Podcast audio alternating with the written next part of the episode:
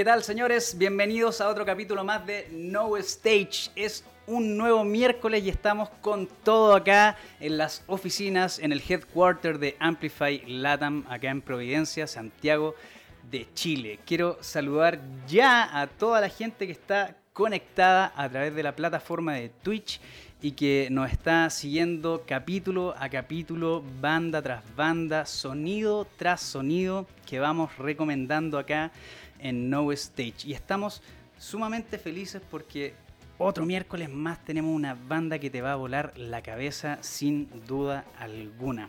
Primero que todo, me quiero detener a enviarle un gran abrazo a todas las personas que están en el viejo continente, me refiero a las personas de habla hispana, en particular a nuestros amigos españoles, eh, a nuestros amigos que están en, España, a nuestros amigos que están en Islas Canarias, eh, algunos que están sufriendo ahí por la erupción del volcán en, La Palma, que no es lo mismo que la capital en Islas Canarias que es en Las Palmas, eh, hay una diferencia.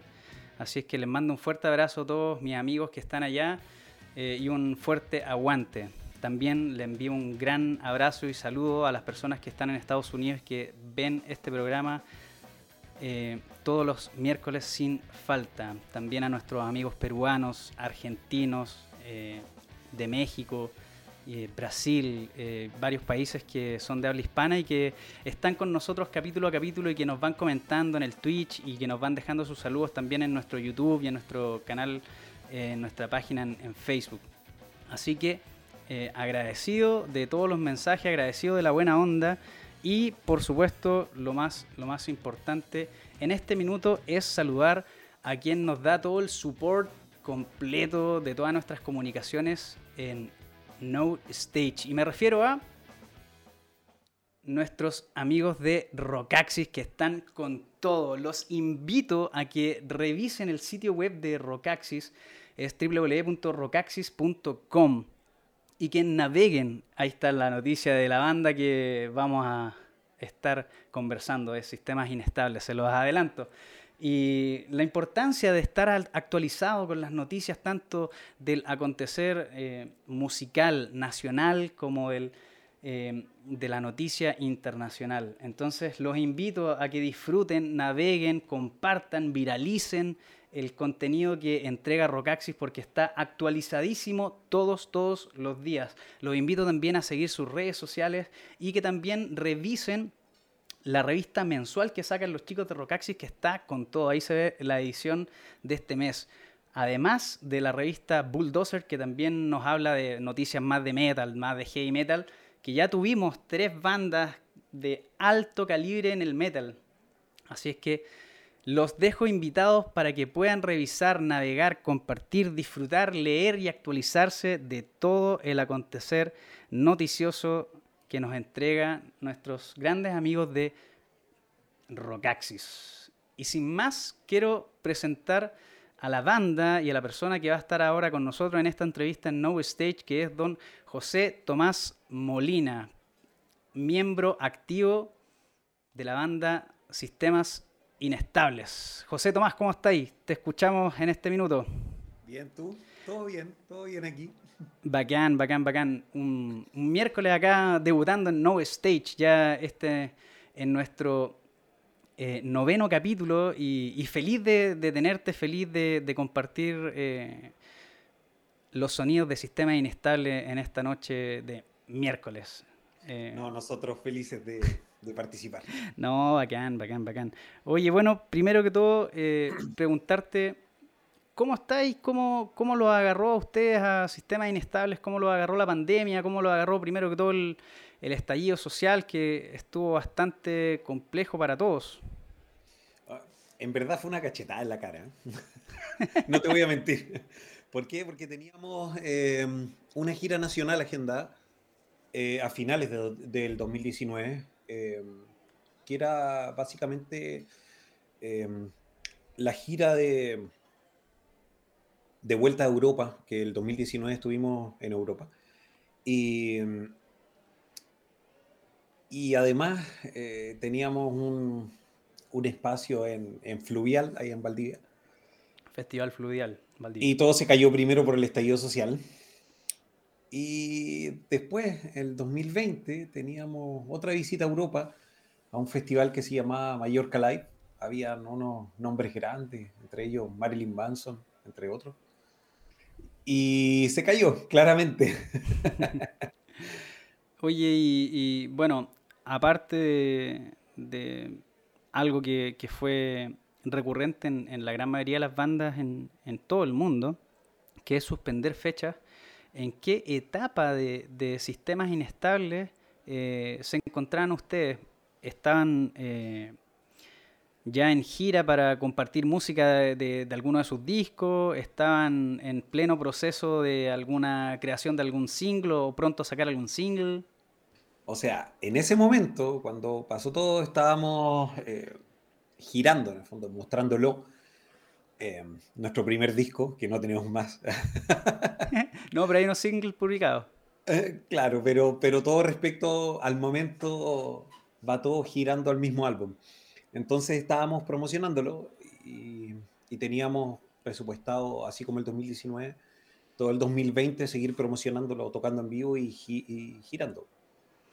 La raja, oye, pucha, eh, fue una, gran una gran pérdida la, fecha, sin duda alguna. Eh, la raja, por supuesto, el, disco que sacaron, disco O. Y mm, hablemos. Ah, ¿cómo? Qué bueno que te guste. No, es la raja, es la raja. Bueno, aquí tenemos el disco. Los invitamos a todos los chicos que están conectados en el Twitch a que vayan comentando, a que puedan ir en paralelo si quieren escuchando este disco que está publicado en todos lados.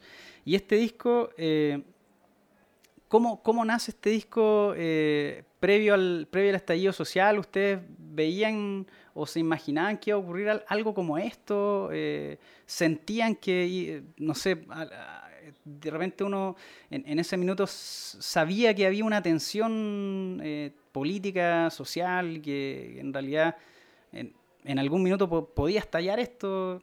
Derivó, por supuesto, en un, en un gran estallido social. O sea, yo creo que nosotros siempre hemos sentido que hay una tensión más que política, hay una tensión súper fuerte por voluntades políticas, realmente, em, que tiene que ver con, con a ver, eh, con la poca protección social que existe para el trabajador hoy en día. Entonces, esto era, en el fondo, eh, fue, fue una sorpresa el estallido social, pero se veía venir desde hace mucho tiempo yo creo que pasar al 2019, de hecho, viene muy tarde. sí, claro. Viene muy tarde. Con un, gran, con un gran lapsus de casi dos años de pandemia y, bastante crudo, que es algo que conversábamos previo a, iniciar en vivo e en directo No Stage, pero, pero sí que quisiera que pudieses compartir con, toda la gente, que es eh, obviamente el, el, sentir de la banda frente, frente a este estallido social y esta pandemia. ¿Cómo, se hacen presentes como, banda? ¿De qué forma les pegó eh, o a cada uno de ustedes? O sea, el estallido social, claro, perdimos ese, esa gira fluvial, etcétera, pero nosotros sentimos que de verdad es, una cuestión eh, que iba a pasar y es súper necesario que pasara. O sea, la gente tiene que, tiene que expresar lo que siente y como no existe la participación ciudadana en, en, estos gobiernos. en muy poco, en, casi muy poco. Entonces, eh, es, la, es la forma que la gente tiene que, de, de, poder ser escuchada. Entonces, es parte de los procesos sociales. Eso no nos... De, de, hecho, hoy en día estamos en el fondo agarrando un poco eso y lo estamos llevando a la música en, en todo lo nuevo que estamos componiendo, pero la pandemia nos pegó un poco más fuerte. Ahí adentrémonos un poquito a, ver qué pasó, obviamente, eh, en qué los agarró. Ya habían suspendido algunas giras, ¿cierto? Algunos conciertos. Eh, ¿qué, ¿Cuál fue la decisión de banda? ¿Qué... O sea, estuvimos esperando hasta el final, como todo estaba súper incierto en marzo, entre, entre febrero y abril del 2020, y nosotros viajábamos en mayo a Las Palmas de Mallorca para empezar otra gira euro, europea. Entonces estábamos súper expectantes, no queríamos perdernos la cuestión por ningún motivo. Entonces, entonces apareció todo esto y tuvimos que encerrarnos en el fondo. Y aprovechamos ese, ese primer eh, encierro eh, para empezar a componer temas nuevos, empezaron a salir nuevas ideas eh, y empezamos a proyectarnos de una forma distinta como banda desde el punto de vista musical. Entonces hemos estado básicamente todo este año y medio eh, dándole vueltas al concepto musical de la banda que ya tenía. No digo que lo vayamos a cambiar, la banda sigue siendo la misma, pero, pero le estamos dando, aprovechamos el tiempo para sentarnos a componer, en el fondo, las primeras ideas, después yo desarrollarlas y, y, mm, tratar de llevar... Eh, ¿Cómo, cómo, cómo, nace este proceso de, decir, bueno, chiquillos, se suspende todo, chiquillos, ah, hay una pandemia, oye, empecemos a conocer el Zoom, el Skype para los que ya los conocían, el Google Meet, etcétera? ¿Cómo, cómo, cómo fue ese, ese, ese paso para la banda y, y de acuerdo a lo que tú me estabas comentando ahora, el, poder empezar a componer desde una reunión virtual.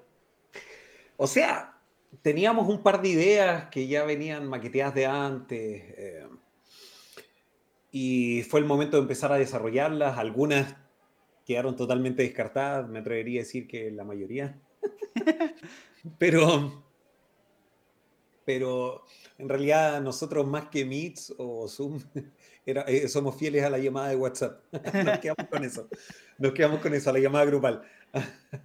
pero, pero a ver, cómo, más que, fue algo que siguió súper natural en verdad. Em, nos íbamos tirando ideas, siempre, siempre hemos sido buenos para buscar referentes y andar buscando nueva música eh, que nos puede inspirar o dar eh, nuevas ideas. Entonces, todo, todo este proceso dio para, y todo este tiempo pandémico, por llamarlo de alguna forma, em, nos sirvió finalmente para, para poder eh, sentarnos cada uno, reflexionar sobre qué es lo que estaba pasando con la banda y qué es lo que pasaba musicalmente con la banda.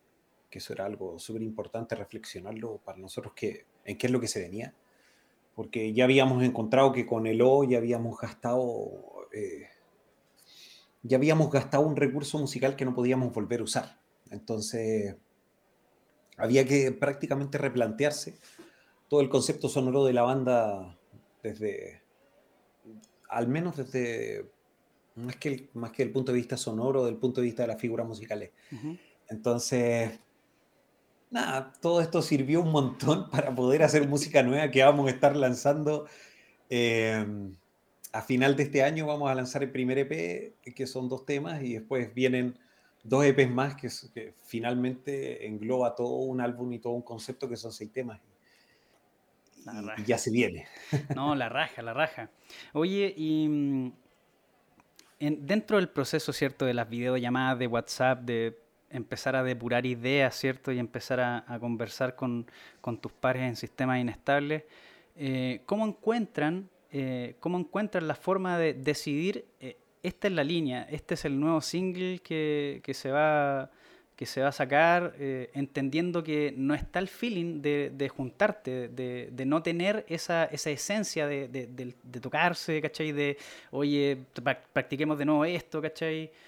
o simplemente es agarrar y sentarse a maquetear, a maquetear hasta y, y de ahí compartir la idea. Fue más lo segundo. Fue más lo segundo. O sea, fue más lo segundo. Mm, computador, guitarra, cinte, teclado, bataca y 100% online. Tal cual. Después, eh, bueno, nosotros nos tomamos nuestro tiempo para, para hacer las cosas. Eh, ninguno vive del proyecto, ni nada por el estilo. Entonces, entonces em, lo tomamos con calma y eso también sirve para, para poder depurar mejor los procesos y y poder darle más, más vueltas a la música y poder llegar a un mejor resultado. Entonces, para nosotros fue como una especie de oportunidad de decir, ok, eh, no nos íbamos a sentar a componer básicamente, a pesar de que ya teníamos algunas ideas, eh, no estaba en los planes hasta el 2021 o hasta el 2020, 2021. Sí, sí, sí, hasta el 2021. cruzada de cable. Eh, cruzada de cable. Eh, entonces, y si es que no pasaban más cosas del 2021, porque em, la banda en verdad tiene, tiene una cuestión que funciona más que, más que en estudio, más que la grabación. Eh, más que el fonograma que tú puedas escuchar en Spotify o en Apple Music o en YouTube o en lo que sea, es ver a la banda en vivo. Ese es el, ese es el concepto inicial. Tiene, tiene parte desde ahí, entonces no sabíamos en verdad cuándo íbamos a tener esa oportunidad de poder sentarnos mm. a poder hacer nueva música. Entonces nos obligamos un poquito a, a trabajar en ello. Ahí es donde justamente te quería comentar eh, cómo ha sido dentro de este eh, iniciar del proceso de las vacunas, ¿cierto? Y, y que eh, es nuevamente un rodaje de volver a juntarse. Ya han tenido ensayos en vivo, han tenido juntas de, discusión de los próximos singles, ¿cachai? O sea, más que nada hemos tenido, las juntas que hemos tenido han sido para, para trabajar, para seguir depurando el nuevo material, para grabarlo también. Ya tenemos básicamente, eh, por decir algo, si vamos a lanzar seis temas en lo que queda de todo el 2022, ya tenemos básicamente el 80% de todo eso listo. Entonces hemos avanzado en eso. Y ahora, como se están recuperando los shows, tenemos que, tenemos que volver a juntarnos. O sea, todavía, ¿cierto? No hay una suerte de decir, oye, eh, batería, cinte y, bajo y, ensayemos. Ahora se viene. Ahora se viene. bacán, bacán, bacán. Qué la, qué la raja, weón. Qué, qué bueno que, que de nuevo se pueda volver a hacer música. Obviamente entendemos que no todas las partes de Latinoamérica eh, todavía las vacunaciones van avanzadas. Eh, para el primer capítulo de No Stage conversábamos con Poseidótica, banda de Argentina, de Buenos Aires, y nos comentaban que en realidad sí, allá estaba, pucha, realmente estaba la cagada. Pues, entonces, que hoy día nosotros tengamos esta oportunidad de nuevamente volver a juntarnos y, y para ustedes eh, empezar a reunirse de nuevo es la raja, porque vamos a empezar a disfrutar de nuevo de escuchar contenido, escuchar música y volver a compartir. Eso mismo. Eso mismo. La raja. Estupendo. Bueno, en No Stage queremos aportar ese, ese pequeño granito de arena para que la gente y los chicos que están conectados ahora en vivo y en directo eh, conozcan más de sistemas inestables y es, es porque eh, es nuestra misión hoy día eh, hacer que las personas sigan escuchando música y sigan consumiendo eh, diferentes tipos de artes escénicas. Es totalmente importante eso. Em, sin más, me gustaría poder invitarlos a escuchar Descenso de Sistemas Inestables. No sé si te gustaría comentar algo, José Tomás, antes de, de escuchar, para que la gente empiece a disfrutar y conocer de Sistemas Inestables. Bueno, lo que van a escuchar ahora es el concierto del Dunk Festival en Bélgica que tuvimos el 2019. Yo creo que es una de las experiencias más alucinantes que hemos tenido eh, tocando en vivo. Y tuvimos la tremenda suerte de que eh, el, el concierto se emitía por streaming a multicámara y pudimos conseguirnos ese registro, pudimos conseguirnos las multipistas y eh, mezclar mezclar el concierto y básicamente hacer un disco con, hacer una versión completa de lo en vivo, que, eso es. Entonces, eh, los dejamos invitados a todos a escucharlo. Muchachos que están ahora en No Stage, afírmense que esto es sistemas inestables y nos vamos con descenso. Nos vamos con todo.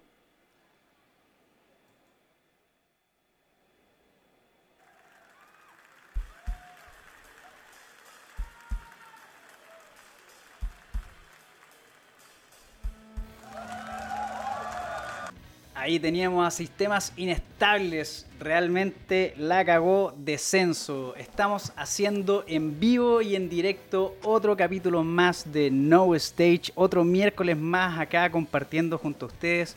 Mostrándoles sonidos a toda raja. Mostrándoles sonidos que les van a volar la cabeza. Y sin duda lo está haciendo sistemas inestables. Estamos con José Tomás Molina haciendo acá nuestro noveno capítulo mi querido Cuéntame. José Tomás Molina, weón, es que la cagó descenso, weón. Puro, puro, puro fluyendo, puro fluyendo, literal. La cagó, muy buen tema. Muy, muy, muy buen tema. Oye, eh, bueno, ahí la gente eh, estaba comentando en el Twitch, grande, le mandaban saludos. Aguante J, buena tu banda. Oye, eh, por ahí empiezan a hacer preguntas, ¿tienen alguna fecha ya lista? Eh, ya hay fechas listas. Eso es bueno, eso es bueno, eso es muy bueno. Sí, ya hay, ya hay un par de fechas listas. Eso, eso, eso, eso. Oye, em, bueno, arrancamos ya este, esta nueva etapa en la conversación y, queremos preguntarte directamente eh, para hablar de la música, por supuesto, y para hablar de referentes musicales. ¿De dónde saca tanta idea buena sistemas inestables, weón? si te dijera realmente de dónde salen, sería toda una decepción. Ah, no, no, no, estoy loco. lo importante es, ver cómo, cómo nacen las ideas, de dónde, de dónde arranca el disco. no, estoy, estoy eh, No, Mira, sí, se entiende, relax. A ver, eh, el lobo salió muy, muy, muy de. Muy de, muy de la sala de ensayo. Javier Headliner, el director del Rock Symphonic, de hecho, eh, armó como todo este tótem que usamos para tocar en vivo, tocamos en vivo con la misma, tal cual, con la misma formación todos los shows, porque si no armamos ese tótem extraño que tiene un bombo que le pegamos por los dos lados, eh, o sea, tocamos siempre con la misma formación, si no, la cuestión no sale. Así de simple.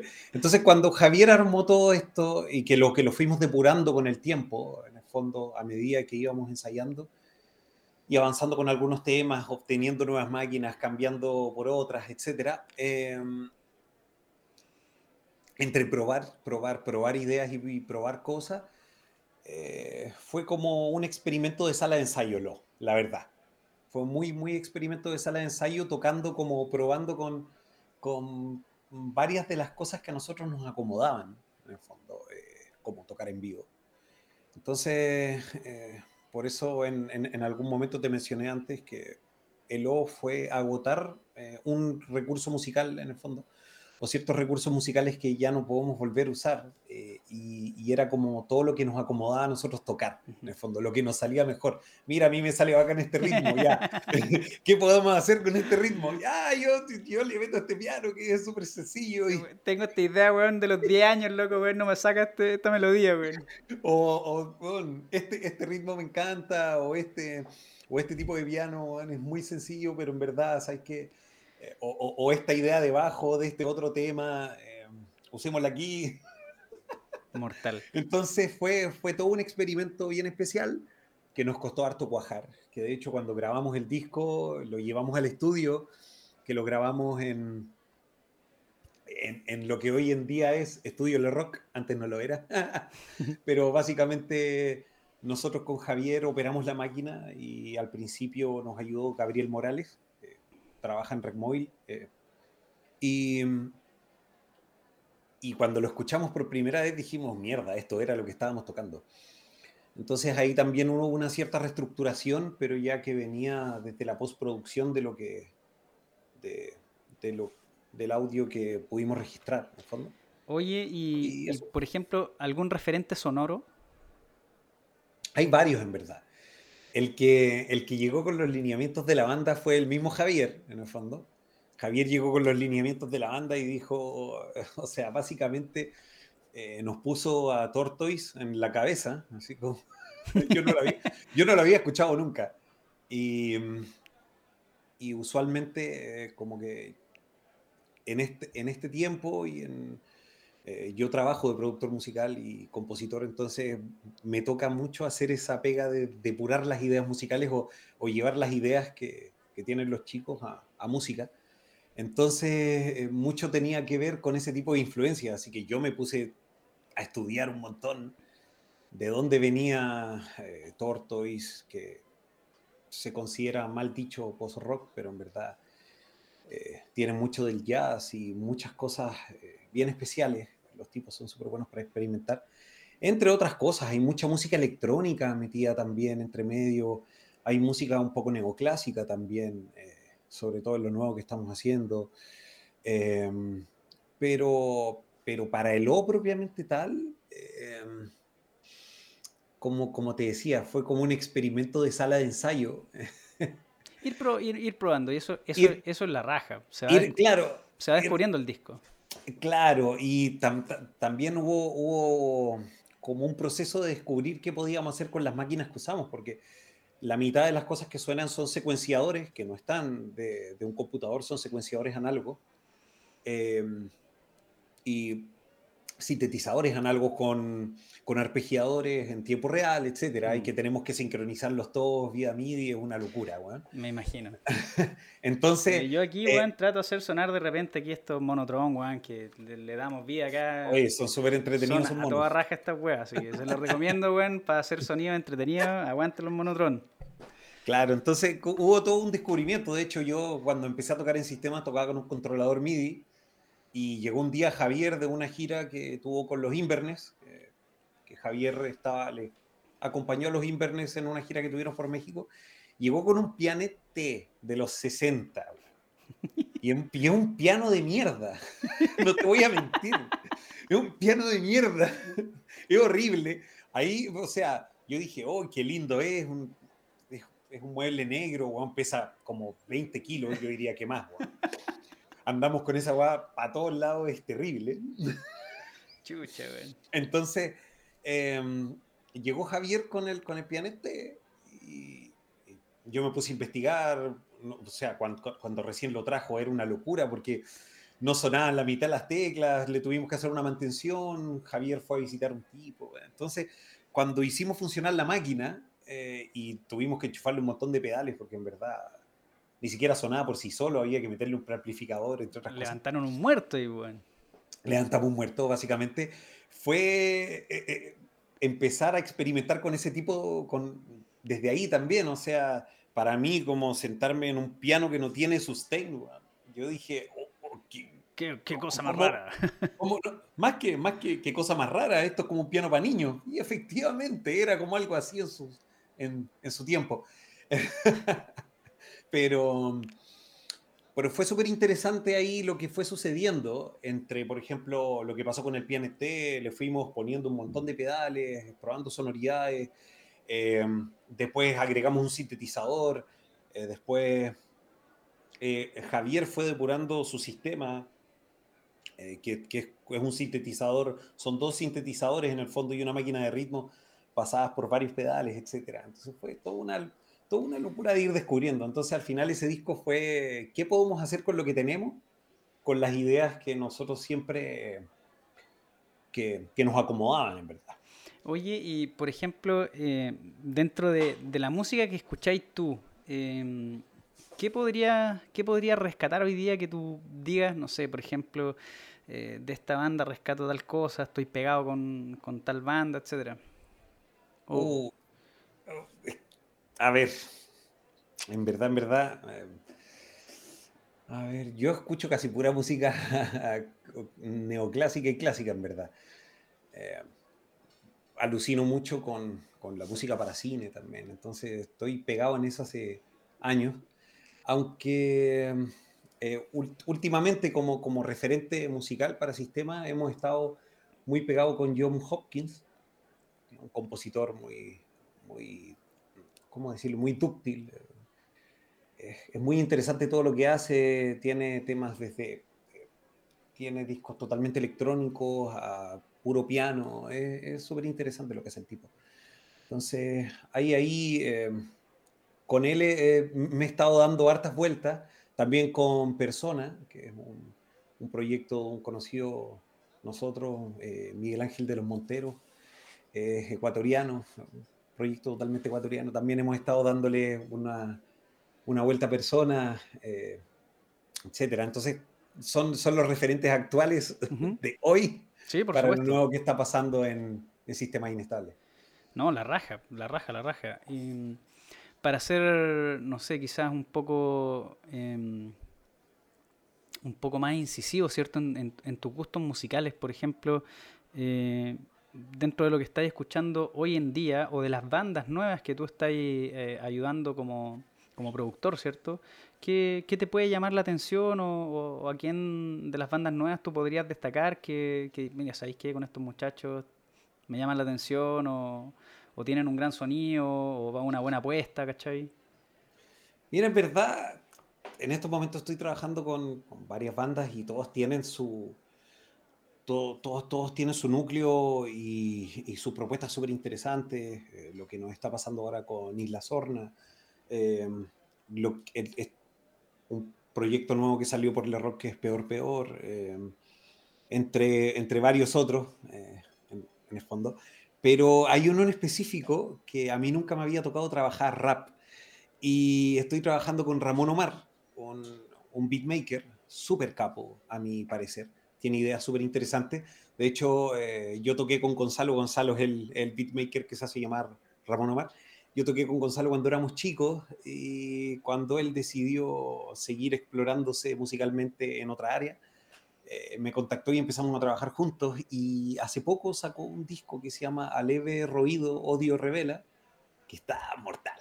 está increíble. Eso... Está de eso es justamente, eso es justamente lo que, lo que queremos hacer en No Stage, que es, descubrir nueva música, compartir nuevos sonidos, ¿cachai? Y la raja lo que estáis haciendo ahora de, de compartir eh, las bandas que, que, tú estás ayudando a producir. Y, y por supuesto, eh, quizás sacarte de tu zona de confort, entrar a producir rap. Es, es, es que es súper interesante lo que pasa. Y aparte, el tipo tiene, tiene, un, tiene una, una, una cuestión súper poco convencional para hacer rap eh, además de que él no, no rapea, entonces termina, eh, por ejemplo, en, en, ese disco son siete temas, uno es, uno es un beat instrumental y otros seis fueron, eh, contactó a seis MC distintos y quedó algo súper interesante, en verdad. Está, váyanse, a, váyanse a dar una vuelta a escucharla. Eso, la raja, la raja, man.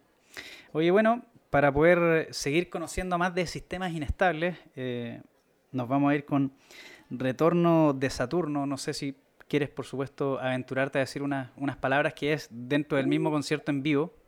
Retorno de Saturno. Retorno de Saturno fue el primer tema que hicimos, o la primera idea que hicimos. Descartada como tres o cuatro veces. Retornó literalmente. Retornó más de alguna vez, literalmente. Y lo, lo cómico es que fue porque siempre fue del piano con el que parte y siempre encontrábamos que la idea era demasiado melosa o muy fome o que, no, que le faltaba algo interesante. Y un día Javier llegó con un secuenciador, solo un secuenciador que era un, un 11 en el fondo, un 11 octavo, que en realidad se compone por un compás de 5 y un compás de 6. Y, y, cuando yo escuché esa cuestión, dijo, oye, eso hay que pegarlo con, con, con esa idea que llevamos desechando hace como dos años. y ahí salió ese tema, que en verdad parece que es, que, es el tema más popular que tenemos. Eso, eso, es, lo, es lo más cómico. y de verdad retornó y varias veces. Mortal. Y es lo que vamos a escuchar ahora. Así es que prepárense que nos vamos con Retorno de Saturno.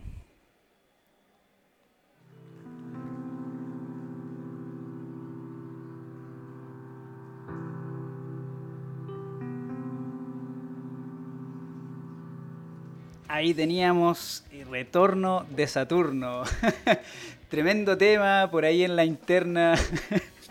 El José me decía, hoy el tema es más largo que el día lunes, pero él decía, pero es igual de bueno, loco. Así que bueno, la raja que lo hayamos podido sacar en vivo, la raja que estemos compartiendo junto a José Tomás y junto a los muchachos de Sistemas Inestables, en donde estamos conociendo su música, estamos viralizando su, su contenido y los invito a que puedan disfrutar, por supuesto, de No Stage y de los demás capítulos que hemos ya transmitido a través de nuestra plataforma y nuestro canal en YouTube y a través de nuestro canal y nuestra página en Facebook. Si quieres también escuchar este capítulo y los anteriores a través de nuestro podcast en Apple Music, en Spotify, en Google Play, en Tidal, en Deezer, en donde quiera que ustedes puedan escuchar un episodio más de No Stage, ahí estaremos y estaremos presentes junto a todas las bandas que ya han visitado acá No Stage. Estamos ahora haciendo en vivo y en directo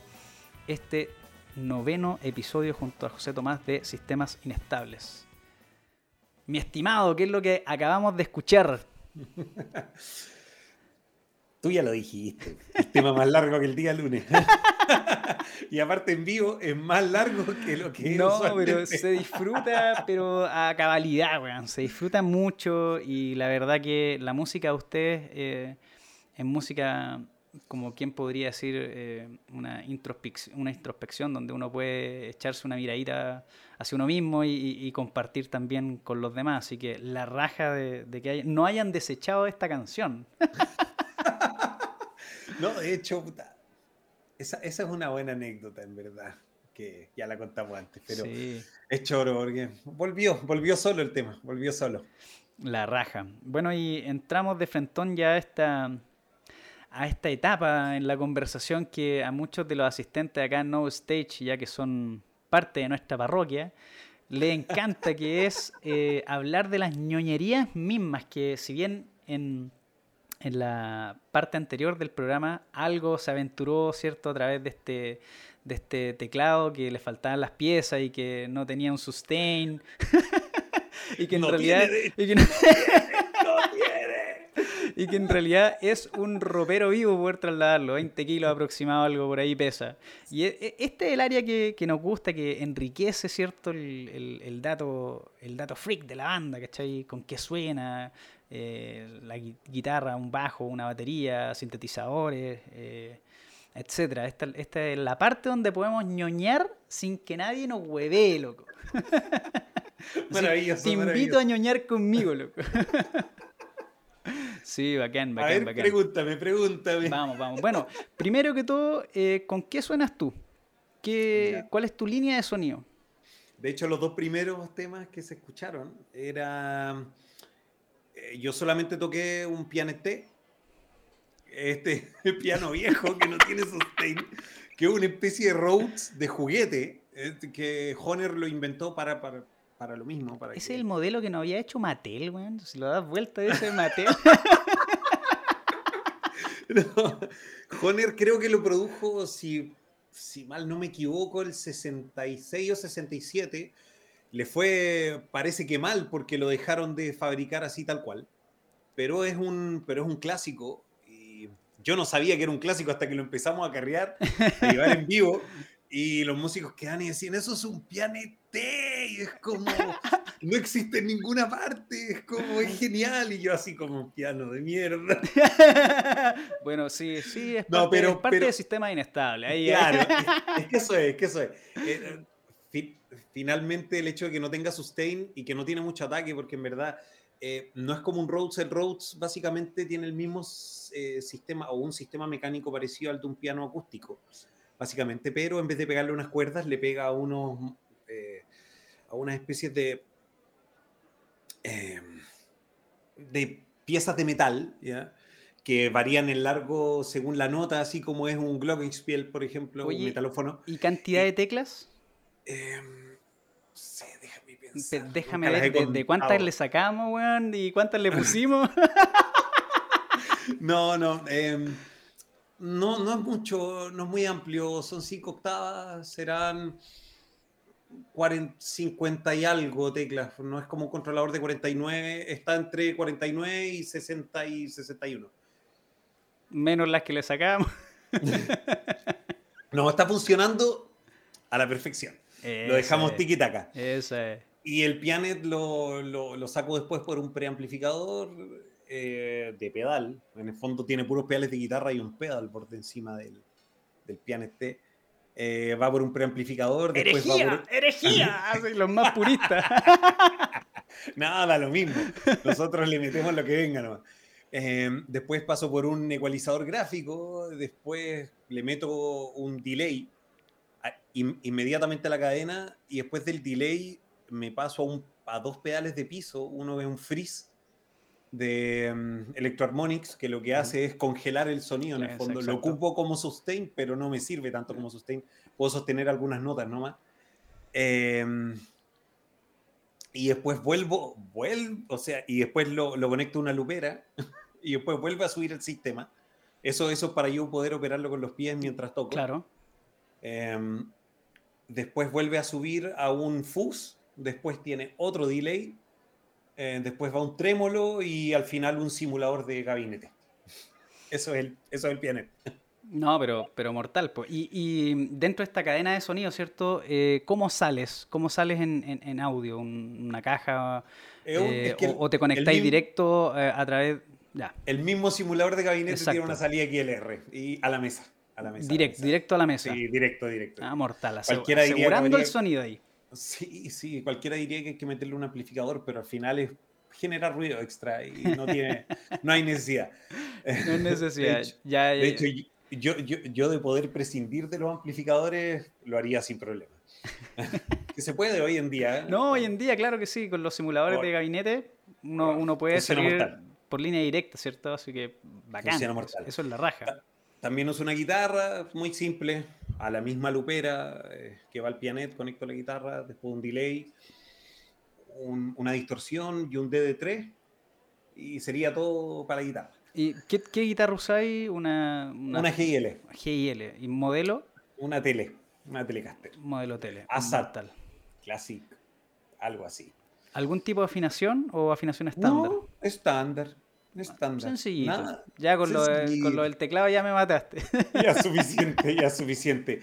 Y, y, el, y, encima del teclado, porque cuando uno lo abre queda como una mesita, tengo un controlador Arturia, un Keystep, y lo paso por un JP08 que es un módulo chico Roland. Mortal. Roland Boutique. Mortal. Eso, eso es lo que ocupo yo. No, claro, aquí esto es solo una parte de cómo suena sistema inestable. No, claro, y, y, además yo me doy vuelta, en el fondo, por eso el tótem que armamos para tocar en vivo es tan importante. Yo me doy vuelta, en el fondo, eh, giro hacia mi derecha y tengo una caja chica, en el fondo, una caja de 10 de 10 pulgadas de metal, de 10 por 5 creo que, Tama, y va colgada, ni siquiera tiene su propio drill, va colgada la drill de un hi-hat extra, un hi-hat chico de 10 también, súper chico y súper chillón, por cierto. Y, el pedal de bombo que yo tengo le pego al, al parche resonante en el fondo. Claro. Porque no, no, no, tenemos dos bombos, le pegamos al bombo por los dos lados. Impecable. ¿Cómo, ¿Cómo llegaron a eso? Porque la configuración clásica, es decir, baterista, por un lado tenemos el área de las teclas, ¿cierto? Guitarras, bajos, etc. ¿En qué minuto dijeron usted, bueno, y si me doy vuelta y le pongo en otro pedal, ¿cierto? Y vamos dándole al doble bombo, literal. Es que eh, eh, Javier llegó con eso. Javier llegó con el doble bombo, llegó un día y dijo, bueno, ¿sabéis qué? Eh, hay que, hay que hacer una banda. con esto innovamos. no, no, más que eso, dijo, tenemos que hacer una banda dos baterías a la mierda, ¿cuál King Crimson ahí? Claro, pero yo no sé tocar esa Me dijo, no, no, sí, vaya, a aprender, vaya a aprender. Algo uno le hacía con las manos y yo tocaba con un controlador. Pero no, nunca había agarrado un par de baquetas y le había forrado la cuestión en vivo. Ahí, ahí fueron años de ensayo para poder llegar al... Pero, pero, pero Javier llegó con, esta idea de decir, bueno, no podemos andar con dos bombos. Eh, tenemos que pegarle por los dos lados nomás. Y, ahí, y ahí partí todo. De partida ahí ya... Eh, eso hace que inmediatamente no puedas poner al baterista en una tarima, porque le tenemos que pegar al bombo por los dos lados. Entonces tenemos que bajar el bombo, sí o sí, de la tarima en la que esté, porque tenéis que tener un tipo sentado acá al lado del bombo. Claro que sí. Entonces. Bueno, la misma configuración que veíamos en la presentación en vivo, ¿cierto? Esa es. Están los tres tocando, pero triangularmente. Claro, claro, claro, claro. Y entonces eso, eso ya te lleva a condicionar algo.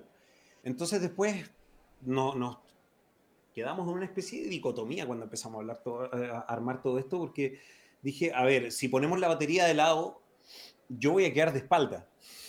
Y quedo de espalda. De hecho, toco en los shows no sé, 80% del tiempo le doy la espalda al público. Bueno, parte de la música. Fuimos probando varias formas y en verdad eh, la forma que más acomodaba la mayoría de los escenarios, que es a lo largo en el fondo, eh, era tirar la batería hacia adelante y, y Javier mirándome a mí y yo mirando al piano para poder mirarlo en, esta dirección, tener la guitarra al otro lado. Eh, el bajista atrás, entonces se, fue dando en el fondo, pero fue Javier el que llegó con, este, con esta idea de pegarle al bombo con los dos lados y eso armó absolutamente todo. Oye, y bueno, si tuviésemos que hablar de, Javier, ahora tú sabes eh, al respecto del, setup que tiene Javier para sonar. Sí, claro que sí. Sí, de hecho, en, en eh, yo tengo que operar ese set más de alguna vez. Es que esa es la cuestión. Al final se terminó armando así todo también porque desde un principio se planteó eh, que íbamos a tocar no solamente una banda con dos baterías, sino que en un momento dijimos, ya, aquí usamos guitarra. Y yo dije, wow, estoy chato de la guitarra, no quiero tocar más la guitarra. Eh, ¿Qué pasa si tocamos con un teclado? Y ahí apareció todo esto del piano. ¡Ah! Maldito, arrepiéntete. Este, está en todo, está en todo. Arrepiéntete, arrepiéntete. no, bacán. Entonces, no, está, está, todo bien. Me gusta harto. De hecho, lo tengo en el estudio armadito ahí para tocar un ratito. pero. Ah, se me fue la idea, pero. El setup de Javier. Sí, pero entonces tengo que operarlo un par de veces. Entonces, como planteamos tocarnos todos un poco y, y la idea siempre fue que fuéramos tres y que pudiéramos sonar como si fuéramos diez. Entonces necesitamos la ayuda de máquinas. Entonces uno no siempre puede operar sus máquinas. Hay que ser colaborativo ahí, claramente. Exacto. Claramente. Entonces nos tenemos que saber eh, la vuelta. De hecho, Javier lo que tiene es un micro brut. Em, este sintetizador análogo mm. Arturia, súper sencillo, monofónico. Y mm, también usa un iPad para simular un, un, un Model D en el fondo, un Minimoog un Minimoog y de ahí saca el sonido del Minimoog que controla con, con el mismo eh, microbrut de Arturia en el fondo. con, con, con, ese teclado lo tira por un USB al iPad y, el, y, en el iPad tiene su segundo sintetizador y al lado de, del iPad tiene un drum machine que puta que lo usamos. el baterista, el baterista oculto, sí, el baterista oculto baterista oculto. Y, y, la cuestión es que todo eso, todas esas tres máquinas van a una consola, ¿cierto? Una consola análoga chica. Y esa consola análoga chica, en el fondo, eh, esos tres canales los tira por el L de salida. Y, y, el L de salida después lo tira por toda una cadena de pedales, que primero es un trémolo, después es un delay. Em, después creo que hay otro, eh, hay una distorsión y después otro delay. Mortal. Y eso es lo que sale. Y eso es lo que sale. Y eso es lo que. Como 10 delays. Tal cual. Y eso. Y ese es el sistema que le está operando siempre, que tiene como una mesita al lado de su silla, que pasa la mitad del show ahí. atrapado entre la batería y. Atrapado total, Pero ese hombre se descoordina en el tempo, ven, y caga todo. bueno, para para eso se ensaya, se sí, supone. mortal, mortal, mortal. Se supone. Y al, atrás, eh, atrás mío, o adelante mío en el fondo, porque yo le doy la espalda al público, en verdad. Adelante mío ponemos una mesa donde yo pongo el Júpiter, en el fondo, y ponemos un microcore que lo opera el bajista, o a veces yo, y ese lo, lo, lo sacamos por un, por un phaser y por una distorsión, y también caja directa y se va a la consola. No, no, y el microcore tiene chorrera de diferentes tipos de modos, y, y, diferentes tipos de sonido que... funciona, funciona. su estilo a la cosa. Sí, pero se pega sus corridas de champú de repente en la máquina. que de repente hay que... Eh, no funciona siempre igual. Mira, mira. Entonces hay que ir salvando las cosas en el momento. No, hay que setearlo, hay, que hay que saber setear bien el, el microcore. Pero, pero de repente usas el mismo setup y, y reacciona de forma distinta mm. que hace cinco minutos que lo prendiste. Se lo vuelves a aprender y vuelve a sonar raro, después lo vuelves a aprender y vuelve a sonar bien. Entonces tú dices, no, aquí pasa algo raro. La máquina es así nomás. Es medio impredecible, es medio impredecible.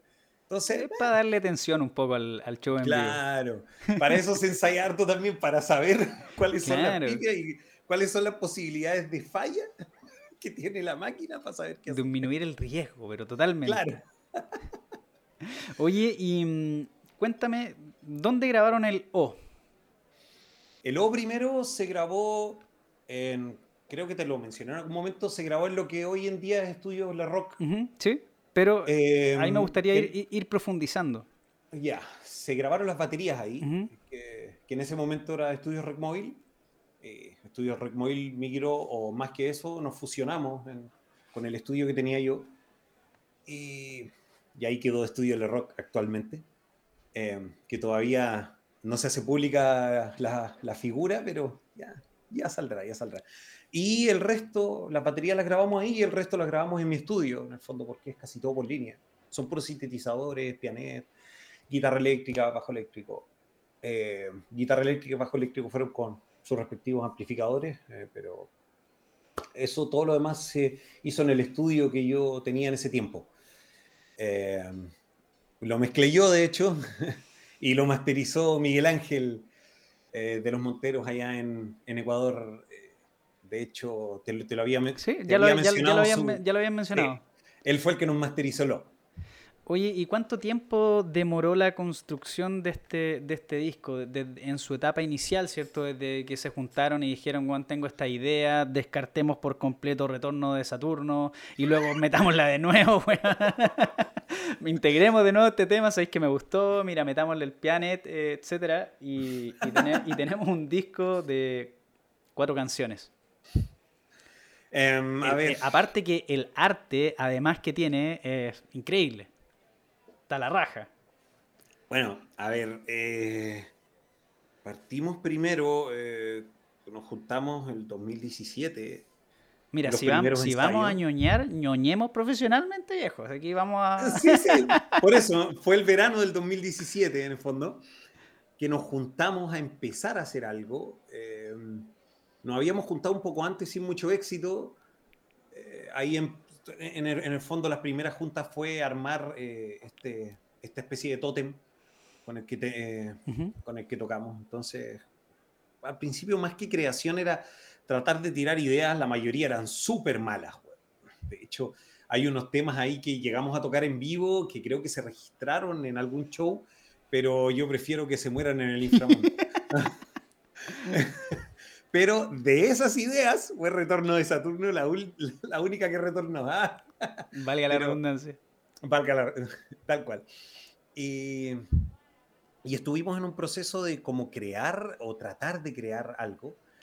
Eh, porque el primer show que teníamos fue como el 24 de abril, una cuestión así en la, en la batuta. Sí, 24 de abril o 27 de abril. Una de esas dos fechas. Ya de Probablemente no sea ninguna de las dos. Ya de 2018. 2017. 2017. Chucha. El mismo 2017, el primer show. Entonces era como. ¿Cuál presión? ¿Cuál presión? ¿Cuál presión? ¿Cuál presión? claro. De hecho, fue uno de los shows más repletos que hemos tenido y fue el primero y en el que peor tocamos, obviamente. Chucha. tocamos horrible ese día. Estuvo terrible, en verdad. Eh, pero, pero quizás sonó terrible para ustedes, pero la gente que los vio y que estuvo ahí probablemente lo disfrutó un montón.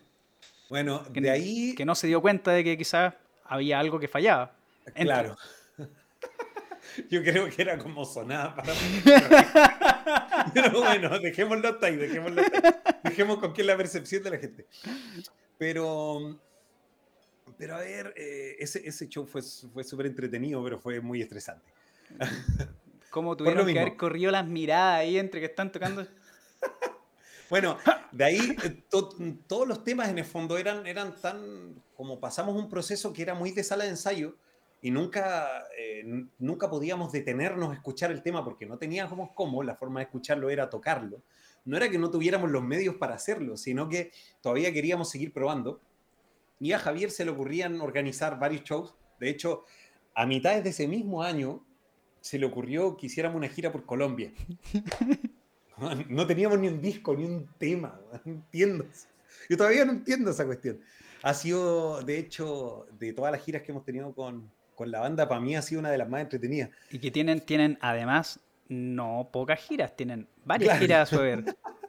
bueno, pero la primera fue sin disco, sin nada. a foto pelado. a pelado.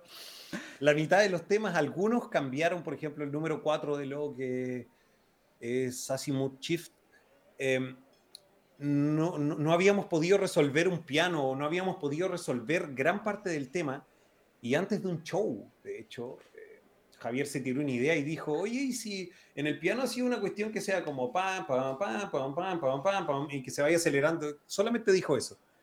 Y, y entre toda la emoción de estar tocando en ese momento, fue como, en el piano yo dije, ya, como no tengo nada que hacer en este tema, voy a empezar a hacer cosas.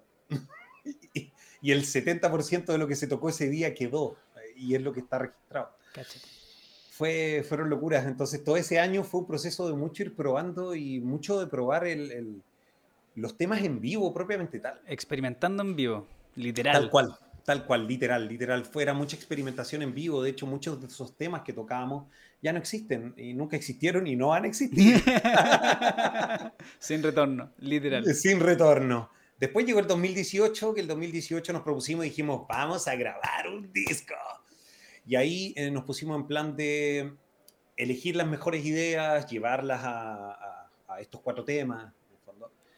Y se fueron depurando hasta que en un momento decidimos eh, grabarlo a principios del 2018.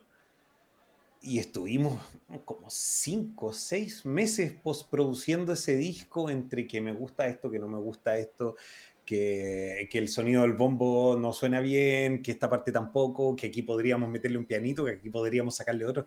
Tuvimos seis meses, en realidad, o más me atrevería a decir, si lo empezamos a grabar en, en, enero, terminamos de, de postproducirlo en eh, agosto, no, un poco antes, porque salió en agosto, como que terminamos de postproducirlo y salió ese mismo año al tiro, fue... ¡ah! Ah, pero, y, Miguel Ángel, gran valor para él, porque les mandábamos la mezcla para, masterizarlo, nos mandaba el máster de vuelta y era como, oye, si le metemos un piano en esta parte, y era mandarle a, masterizar de nuevo de la nuevo. harta paciencia. Sí, fue todo un proceso de ir probando cosas, como nunca habíamos escuchado los temas. Y cuando lo escuchamos grabados, en el fondo, grabamos lo que hacíamos, eh, cada uno en la sala ensayo, porque la sala ensayo es una cuestión súper mentirosa para los músicos. Y uno lo escucha mientras lo está tocando, entonces la, emoción de tocarlo distorsiona todo. Y además todo suena súper distorsionado en la sala ensayo y súper fuerte. Entonces, escucharlo por primera vez y decir, ¿esto es lo que estábamos tocando? ¿Era, ¿era esto? ¿Era esto? ¿Podríamos cambiarle esto? ¿Seré, ¿seré yo, ¿seré yo señor? Claro, exactamente. Pero al final llegamos a algo que nos, que nos, que nos convenció en ese momento. Eh, Estamos hablando de mediados de 2018, finales de 2018. Sí, no, mediados de 2018, agosto. Agosto, agosto, mediados, segundo semestre segundo semestre, principios de segundo semestre de 2018. Ya ya teníamos el disco. ¿En qué minuto se decide eh, darle vida físicamente? ¿Con un diseño? ¿Con...? con desde el principio, desde el principio. de hecho, en el arte se trabajó el, anterior bajista, Mauricio Lagranpe, trabajó en el, en, el arte. Y se trabajó en el arte mientras yo posproducía el disco y mientras... Totalmente en paralelo. Sí, totalmente en paralelo. Siempre se pensó siempre se pensó en el fondo em, eh, tenerlo físico, después hacer una gira nacional para mostrarlo, eh, que fue ese mismo año, unos dos meses después, que fue súper entretenido, en verdad. un muy buen proceso. Sí, un muy buen proceso. Eh, fue súper planificado. generalmente hacemos las cosas así. Javier tiene esa manía de planificar todo súper bien. Y, y funciona a final de cuentas, por muy estresante que pueda ser a veces. La raja, bueno, le mandamos por supuesto un, saludo enorme a Javier. Me imagino que estará viendo la transmisión y si no, que se pudra. no, un, fuerte abrazo y, saludo. Y si no, por supuesto, lo puede ver totalmente on demand en, todas las plataformas. Así que ahí está el capítulo disponible. Oye, em, bueno, una vez que ya tienen el disco físico, eh, ¿cuántas copias hicieron? ¿Lograron hacer preventa? Eh, en cuanto a resultados como disco, ¿cómo, ¿cómo ves tú hoy día que estamos en un 2021 y, dices, em, ¿cómo nos fue con O? Mira, para serte sincero, todavía hay cajas de esa cuestión montada en algún, por ahí. Pero mandamos a hacer 700 copias, no sé en verdad cuántas hayan entre las que uno regala, entre, entre todo. Pero mira, em, el OAS fue un, tremendo disco para nosotros dentro de todo. Hoy en día no sé si, a mí en lo personal y, y nos pasa con Javier, no sé si hoy en día nos gusta tanto. De hecho, hoy en día estamos en un proceso como, como te decía, tuvimos que reinventarnos un poco musicalmente.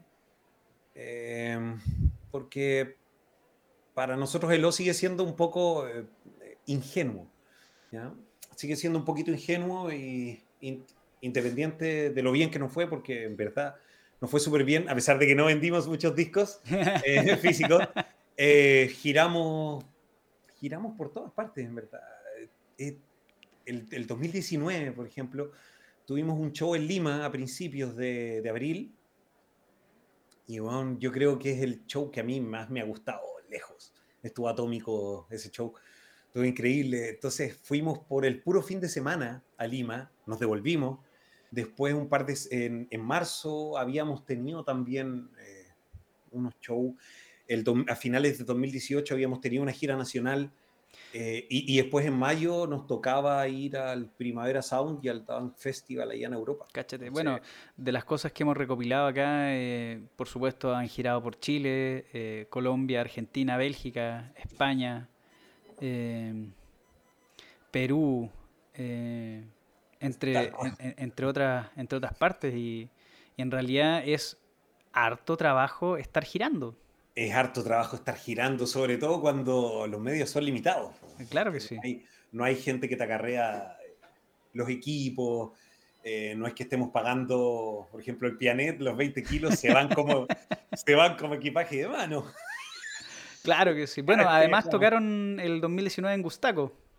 También, también. El, el 2018, de hecho, eh, tuvimos un show para los 10 años de los Morbo y Mambo, ahí en Argentina. Morbo y Mambo, qué tremenda banda, loco, pero tremenda man Tremendo, tremendo. son, tremendos. Tuvimos, abrimos su show de, sus 10 años en Matienzo. Y, Matienzo creo que fue, no recuerdo. Eh, tengo, han sido tantos nombres y tantas cosas que ya se me cruzan los cables, pero otro show que estuvo muy bueno también. Eh, entonces hemos estado por tantas partes, hemos conocido a tanta gente y hemos intercambiado tantas cosas y eso no, lo dio Lo finalmente. El O, esos cuatro temas, en el fondo nos dieron, eh, nos dieron ese paso a, a todo esto que hemos estado contando todo el rato.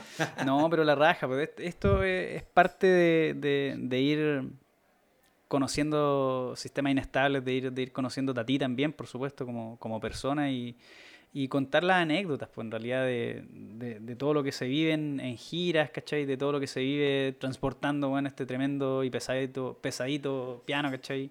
Eh, pero no, pues es la raja, es la raja. Sí, tiene, tiene su magia.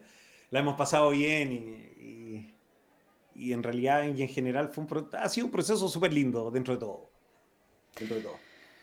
Te invito a que tú presentes el próximo tema, que es el tercer tema del disco que también está en vivo, porque... Vamos a pasar en vivo, ¿cierto? Sí, sí, sí, sí que sí. Eh, no me aventuro, no me aventuro a decirlo porque claramente es una ensalada de letras que capaz que puede que lo diga mal. Entonces... No, es DDB y, PDB. Ah, es, simple, lo voy a decir. Eh, quiere decir de dónde venimos y para dónde vamos.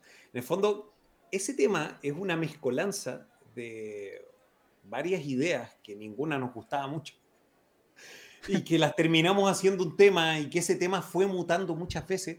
Mutó, eh, yo creo que ha sido el tema que más ha mutado lejos y de hecho hoy en día en vivo lo tocamos súper distinto, lo, lo, lo, tocamos parecido a, como, a lo que se va a proyectar ahora, que es distinto a como, a como lo hicimos en, en, en el disco.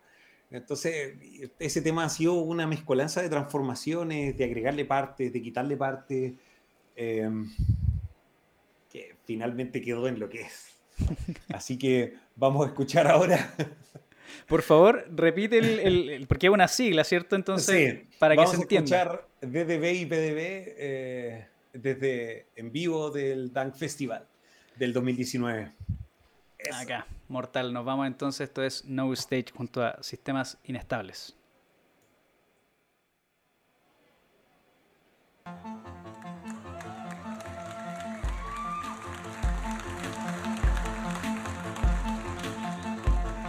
Y eso es sistemas inestables. Qué tremendo tema. No lo voy a mencionar porque es complicadísimo, weón. Pero es un increíble, increíble, increíble tema que está dentro de su disco o que lo pueden conseguir en la tienda, Le Rock. La tienda Le Rock que lo vamos a dejar ahí, vamos a hacerle la pasadita, ¿cierto? La, pasadita, ¿cierto? Para que puedan ingresar a LeRock, no sé si ahí corrígeme. Eh, Lerock.cl. Si es Así es que eh, feliz de estar haciendo, por supuesto, este capítulo en vivo y en directo que es No Stage. Estamos con José Tomás, que es parte de Sistemas Inestables.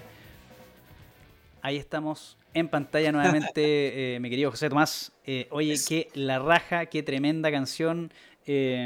Cuando conocí Sistemas Inestables, lo escuché en, en, en Gustaco y la verdad que me pareció dentro de lo que yo pude apreciar, quizás en estados alterados de conciencia. Bastante probable. Muy probable. No niego ni confirmo nada, pero lo que escuché, la verdad que me voló la cabeza. Dentro de esa sesión de Gustaco hubo varias bandas que me encantaron y que uno también va a conocer bandas nuevas. Y también de ahí desprendí el inmediatamente buscarlos en, todos lados, ¿cachai? Típico de alguien medio stoker que está ahí así, ¡ah! como loco para saber más de esta banda y estos sonidos. Y ahí llegué, por supuesto, a este disco que es el O. Y también conocí, por supuesto, a le Rock Psychophone, que tiene también otras bandas que, son también muy, muy, muy buenas, pero eh, los invito entonces a que vayan a Le Rock y que puedan adquirir su copia física y así también dan un aporte y una ayuda a una banda que está haciendo música que te vuela la cabeza y por eso está acá No Stage. Sí que sí, sí que sí. Bueno, nos aventuramos ya a una de las secciones que más me gusta, que la denominamos al hueso y que vamos haciendo preguntas para conocer eh, a la persona y por conocer también a la banda. Así es que, eh, como por supuesto está José Tomás con nosotros, eh, él nos va a ir comentando los ideales que tiene sistemas inestables. Entonces vamos entrando tranquilamente en confianza y bueno, comencemos con manjar o mermelada. Manjar. ¿CD o vinilo? CD. Yo al menos. Sí, sí, por supuesto. Yo al menos. En, la banda tenemos opiniones divididas al respecto. Mortal. Pero, yo CD. Pero sí, Se, agradece si en algún minuto tuviesen usted alguna copia, se aventuran a sacar algo en vinilo, me anoto desde, se viene. desde ya. Se viene, se viene. Anoto. Todo el material nuevo eh, que vamos a lanzar. De hecho, se viene el lanzamiento de un EP nuevo. Esta es una exclusiva acá en No Stage. Atentos, que es exclusiva en No Stage. Casi al mismo tiempo del Rockfest que este año se va a hacer. Eh, la última vez que se hizo fue el 2019. Tuvieron bandas a toda raja, a los Daughters, a los A Place to Be Strangers, entre varios otros. Em, y este año también se viene de nuevo y ahí es nuestro, nuestro regreso a las pistas el 27 de noviembre.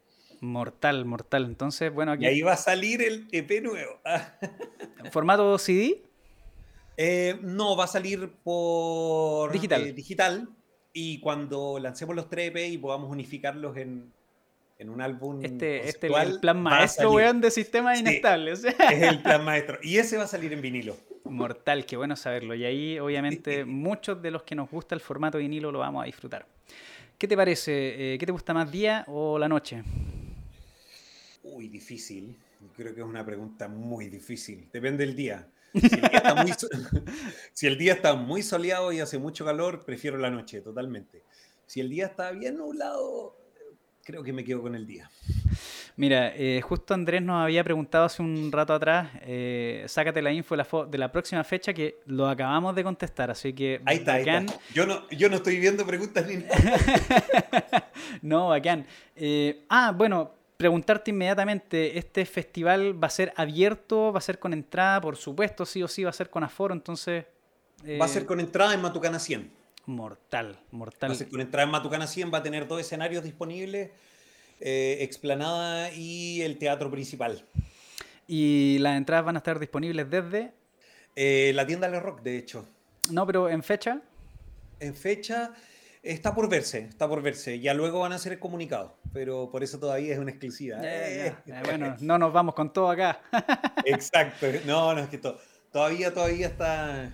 Es, información clasificada todavía. Eso, ah, eso, eso, eso, ya, Ya luego va a salir, ya luego van a salir la, venta de las entradas del festival. Mortal. Eh, ¿Qué haces tú en un día cualquiera? Uh, a ver. Vamos, vamos de poco. Me levanto bien temprano, alimentar a los gatos. Hombre de gatos. Después, hombre de gatos, sí, sí, enamorado. Em, después eh, a tomar desayuno con mi novia, vivo con ella hace varios años. Después al estudio, a trabajar, vivo de la música al final, de no solo producir bandas, sino que componer, eh, componer de todo, canciones a pedido, bandas sonoras, generalmente es mi fuerte. Em, y para todo tipo de medios, puede ser cine, artes escénicas, lo que sea. Y generalmente estoy en el estudio todo el maldito día. Mortal. Todos los días. Pregunta sobre lo mismo. ¿Cómo desarrollaste el interés por la música?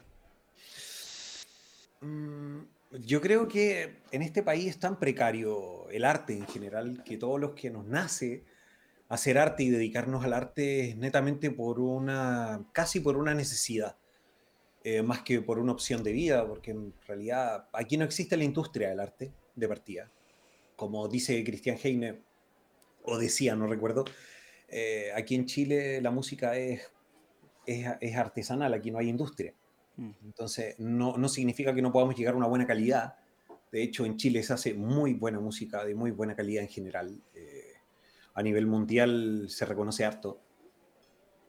sobre todo en varios en varios aspectos de la música, no solo en la música popular, sino que dentro de la música docta, el jazz, etc. Eh, los chilenos siempre, siempre, han, siempre han exportado o producido buenos músicos y buena música. Pero yo creo que todos los que nos dedicamos a esto tiene que ver con una inquietud que es básicamente como, como a mí me gusta más el manjar en vez de la mermelada, entonces a mí me gusta más la música, hago música. Pero yo creo que tiene más que ver con eso y finalmente es una decisión de vida que muchos tienen que tomar a costa de bastantes sacrificios.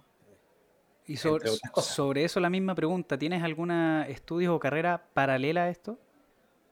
Eh, yo estudié arquitectura antes, pero no me dedico a la arquitectura. Lo, terminaste, te, titulaste arquitecto. Dejé el, dejé el título pendiente, de hecho. Impecable. Dejé el título pendiente. Tengo la licenciatura, pero pero nada, yo siempre supe que no era lo mío, simplemente esa cuestión, que uno sale a los 17 años. no, no cachai nada, absolutamente. No cachai huevo. Pero, pero le agradezco muchas cosas a la carrera, sobre todo eh, el cómo ser profesional y esa carrera tiene algo súper especial, que es, cómo racionalizar los procesos creativos. Entonces, mm. aplico muchas de las metodologías, eh, mucha de esa metodología las, aplico mucho hoy en día en todo el ámbito musical y artístico. Genera, además genera carácter. Y, claro, totalmente, Absolutamente, absolutamente. Bueno, de hablar a eh, lo que te llevó a crear música, eh, ¿tienes, ¿tienes alguna influencia familiar eh, en la música? No, la verdad. No, la verdad. Fue netamente fue, fue, netamente por interés propio. Fue casi, como, como te decía, fue casi una necesidad muy de, muy, muy de a poco. Muy de a poco lo, lo, fui descubriendo y me fui metiendo de a poquito por las mías. Finalmente, siempre con el apoyo de la familia, claramente. Claro, dentro, pero no hay una influencia familiar directa. dentro de esta incursión, eh, desde que empiezas a escuchar música y a interiorizarte, ¿quién podría ser para ti una, una, una de tus primeras influencias? Mm, la verdad es que cuando chico me, gustaba mucho el punk y el hardcore californiano.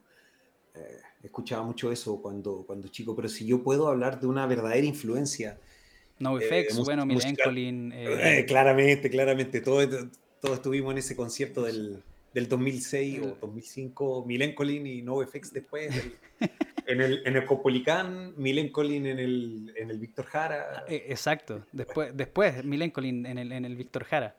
Y no, estuvo la raja esa weá. Sí, sí, estuvo la raja. Ahí estuvimos también presentes. eso, eso. Pero si realmente tengo una influencia que me voló la cabeza y que me expandió el mundo a otras cosas, eh, personalmente, porque a mi viejo le, escuchaba, le, gustaba mucho escuchar música.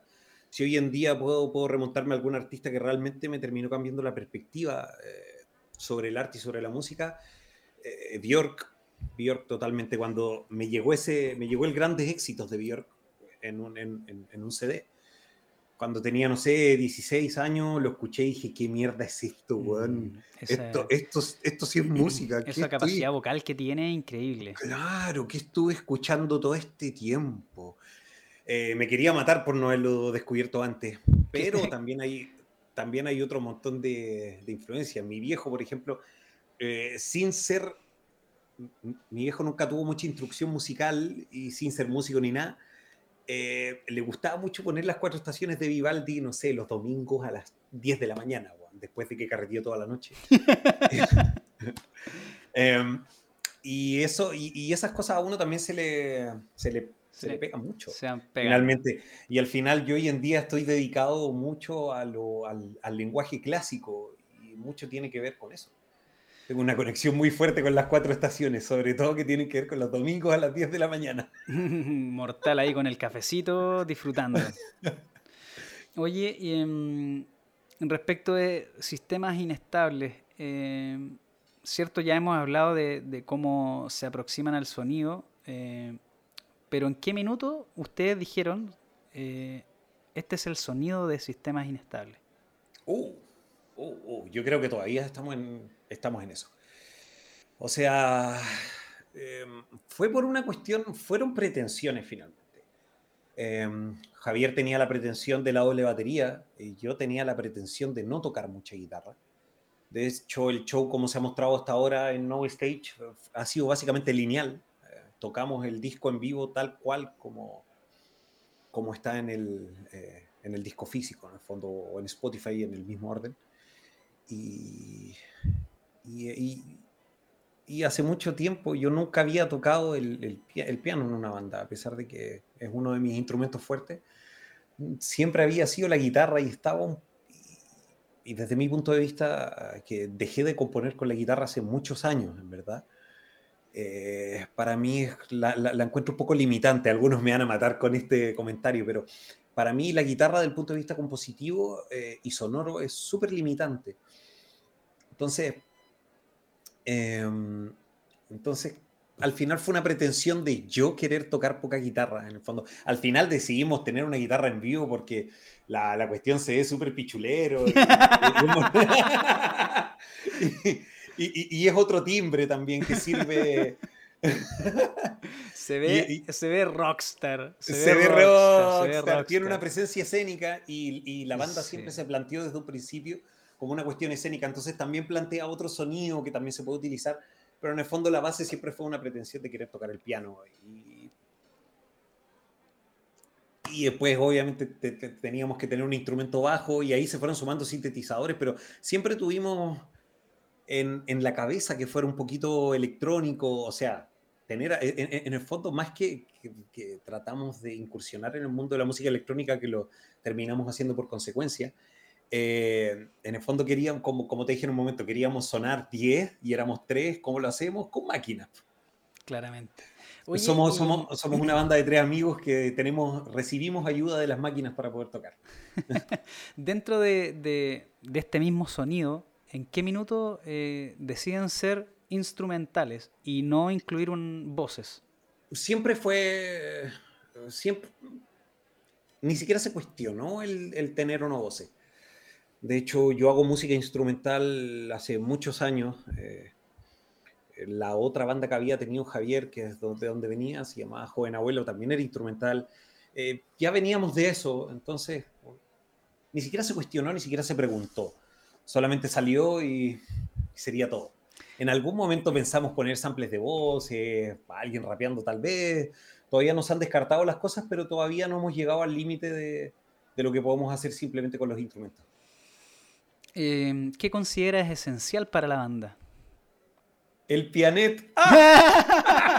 Mortal, qué buena respuesta, qué buena respuesta. No, la verdad que el pianet nos une como banda y es gracias a ello que somos como sistemas inestables.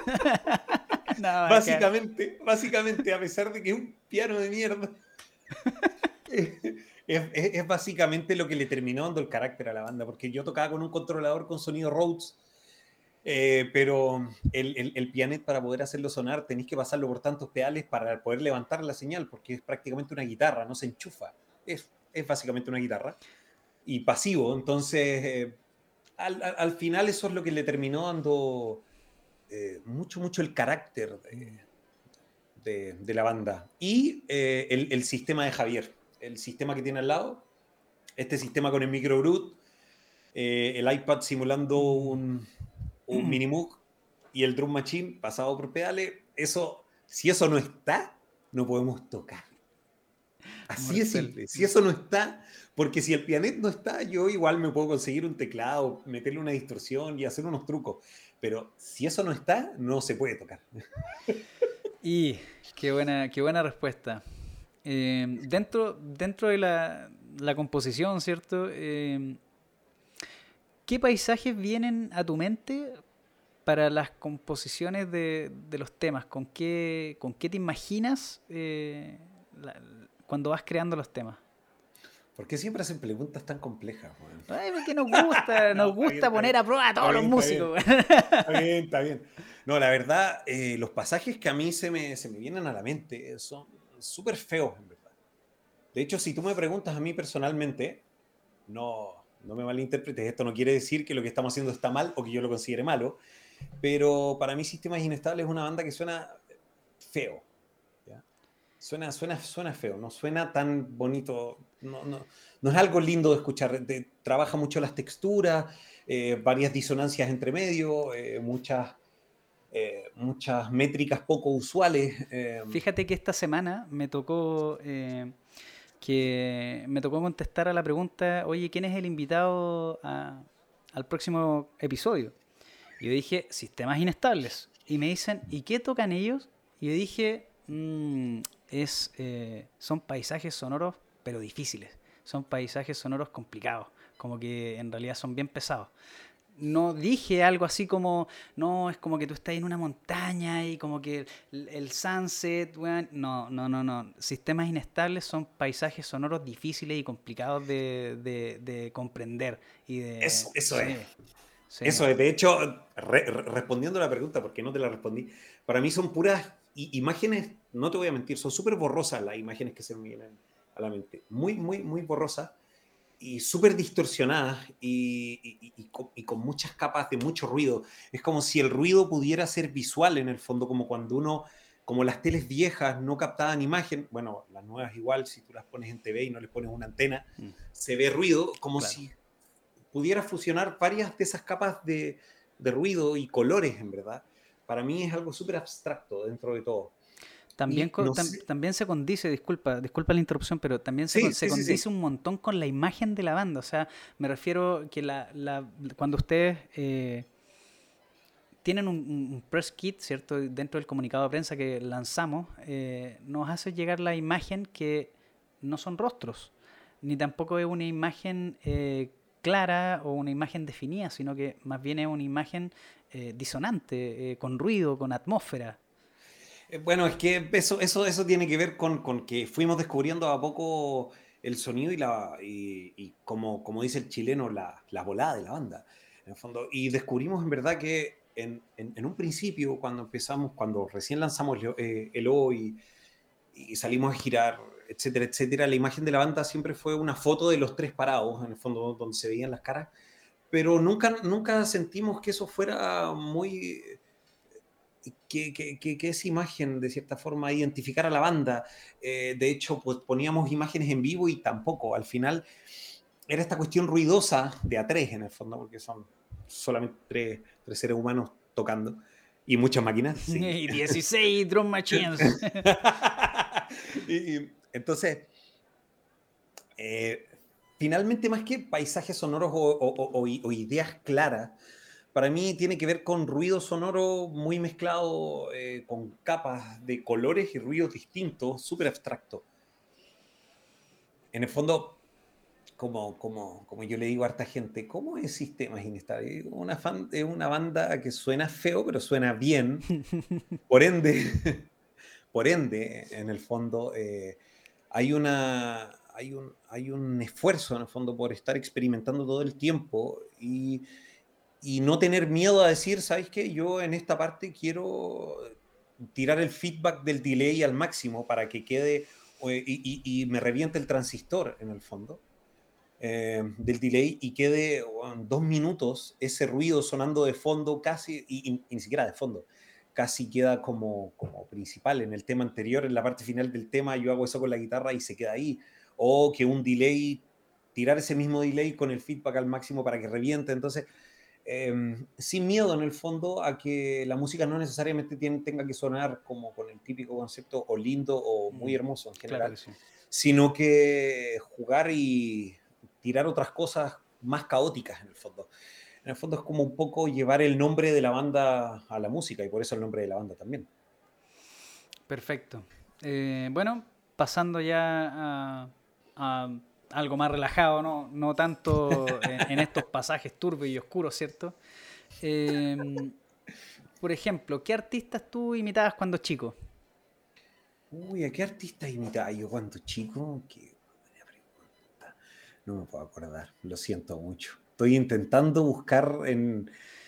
Por ahí me tinca que puede ser quizá un topollillo, de, como monitos antiguos, ¿cachai? Eh, los caballeros del Zodíaco, pues, eh, Goku, Dragon Ball. Eh, ¿Sabes que a mí me gustaba mucho? a mí siempre me gustó mucho el anime, pero más que los típicos, Samurai X Samurai fue una weá increíble. a toda raja Samurai ah, Como que cuando lo vi por, por, por, primera vez, porque Dragon Ball sí, todos lo vimos y está bueno, y los monos peleándose, los 20 capítulos de Goku mirándose con Freezer y por favor peleen, eh, etcétera. Pero, pero para mí, en realidad, Samurai X fue una de las primeras incursiones como a pensar en, en, en, cómo, en cómo meterme en la mente de un personaje o tratar de entenderlo, independiente que sea un personaje ficticio. Se entiende completamente. Vámonos a otra, a otra arista. Em, ¿Alguna música chilena que te llame la atención y que te, que te guste harto? Música como... Espérame, espérame. Eh, música, ¿me estás preguntando por una artista mujer o no, música, música, en música en general? Artista, ah, artistas instrumentales o con, con cantantes, etcétera. Varios en verdad, la lista es súper larga. Yo creo que, como te dije hace un rato, en Chile se hace mucha música muy interesante, muy bacán, de muchos gustos distintos. Yo como trabajo en la música, más que me guste, eh, uno como que ya empieza a dejar el gusto de lado, en el fondo. O te empieza a gustar todo. No sé, en verdad. Eh, es extraño, porque no sé si escucharía todas las bandas que me llegan o todas las bandas que trabajo, las escucharía en la casa, pero todos les encuentras algo interesante. Y así empiezas a abrirte a otros mundos, pero creo que, creo que hay varios que están haciendo muchas cosas muy interesantes. Eh, no te podría dar nombres, que son tantos que en verdad eh, hay tanta artista y banda chilena haciendo tanta música buena. No, está bien, está perfecto. que, en el fondo el llamado, más que nombrar a algún artista en específico, es decirle a la gente que sea un poco más busquilla. Hay, yo les recomendaría youtubers, por ejemplo, que hablan sobre artistas eh, under chilenos, como el Profe Rayado, el Melomano Cinéfilo, eh, el Cindy Ley, etcétera, que si tú vas a los videos de estos tipos, Em, ellos te, dan un catálogo de música chilena y súper actualizada todo el tiempo y con reseñas súper buenas. Entonces, si uno realmente quiere buscar música chilena, vaya, vaya, con, vaya con estos youtubers. Espectador también funciona eh, súper bien. Espectador es una súper buena vitrina para, los, para varios de los músicos que estamos como tratando de salir a, a flote. ¿Qué género musical te gustaría experimentar? ¿Sabéis lo que siempre he querido tocar en la vida? Yo siempre he querido tocar las congas en una banda de salsa. Cáchate. Un sueño frustrado, pero sí, lo voy a lograr algún día. Lo voy a lograr algún día. Me imagino que conoces a los Backstreet Boys, ¿cierto? Por supuesto. ¿Cuál es tu canción favorita de los Backstreets? Uh, no sé si tuvo una canción favorita de los Backstreet Boys, en verdad. No es porque no, no, si tienen canciones súper buenas, sí, pero canción favorita no lo sé. Perfecto. Creo, no te puedo contestar porque no hay. Y vamos ya a tus preferencias, a tus gustos. ¿Prefieres comer o dormir? ¡Uh! No. Me, pusiste enfrente las dos cosas que más me gusta hacer en la vida, weón. Y bueno, es No Stage. a la, No Stage. Em, es que yo creo que me gustan por igual esas dos cosas, pero comer para mí es, es lo que más me gusta hacer, creo. ¿Película, eh, serie o libro que haya influido o influenciado, ¿cierto?, en, tu música. Una serie, algún libro. A ver, una de las películas que eh, yo siempre he sido como. Siempre me ha encantado la música de películas, los soundtracks, etc. Entonces, una de los. una de las películas que más me marcó, que es medianamente actual, es Jane Eyre y em, Darío Marianelli es el, compositor de, esa película, del soundtrack de esa película. increíble esa wea, increíble. Es increíble, no te puedo decir nada más. Increíble, súper triste, súper fuerte. Así como muchos otros muy buenos. Eh, de Arrival también. Ese soundtrack es, pero Entonces, eh, hay, hay, hay varias. Y por una serie hay una serie que me marcó mucho en mi adolescencia, Monster se llama. Eh, es un anime muy, muy, muy bacán. Muy bacán. Se trata sobre como un, asesino, el asesino más grande de Checoslovaquia. Cáchate. En, ese, en ese universo. Esa, esa serie a mí me marcó mucho, como puso muchos paisajes mentales en mi cabeza y, después de ver esa serie empecé como a investigar mucho, perfiles psicológicos y personalidades oscuras y ese tipo de cosas. Y eso terminó influyendo en mi música, pero directamente al hueso, directamente. ¿Con quién te gustaría tocar en vivo? O componer, me gustaría o componer un, disco de frentón. Mm. Déjame pensar no tengo pretensiones con ningún huevo muy famoso, por ejemplo. Me da lo mismo. Eh, sí me gustaría, eh, porque creo que componer es una cuestión súper propia de uno, una cuestión súper egocéntrica, dentro de todo. De hecho, creo que no hay nada más egocéntrico que hacer música y liberarla para que el mundo la escuche. pero bueno, pero eh, hay un personaje que conocí en, una gira nacional de sistemas, en la gira del lanzamiento de lo, Em, conocí a fondo, ya lo conocía de antes a un argentino que se llama Nicolás Aimo, que me colaboró en, un tema de mi último disco. De hecho, él hizo el primer remix del, disco de remixes de Lo, de Sistema Inestable, que se va a estrenar este viernes que viene. Atento. Exacto, y quedó la raja, de hecho, de Retorno de Saturno, lo hizo. Con él me gustaría componer un disco. De hecho, ya se lo planteé hace algunos meses, pero no me ha dado el tiempo para empezar a, escribir las primeras partituras, en el fondo. Pero con él siempre, desde, desde que lo conocí, compartimos gira y escuché su música, en el fondo. Yo soy súper fan del Nico. Eh, me hago chupete todo lo que saca. Te tenemos una sorpresa acá. Nico, adelante, que pase con las partituras, por favor. no, sí, con, con, Nico nos llevamos muy bien.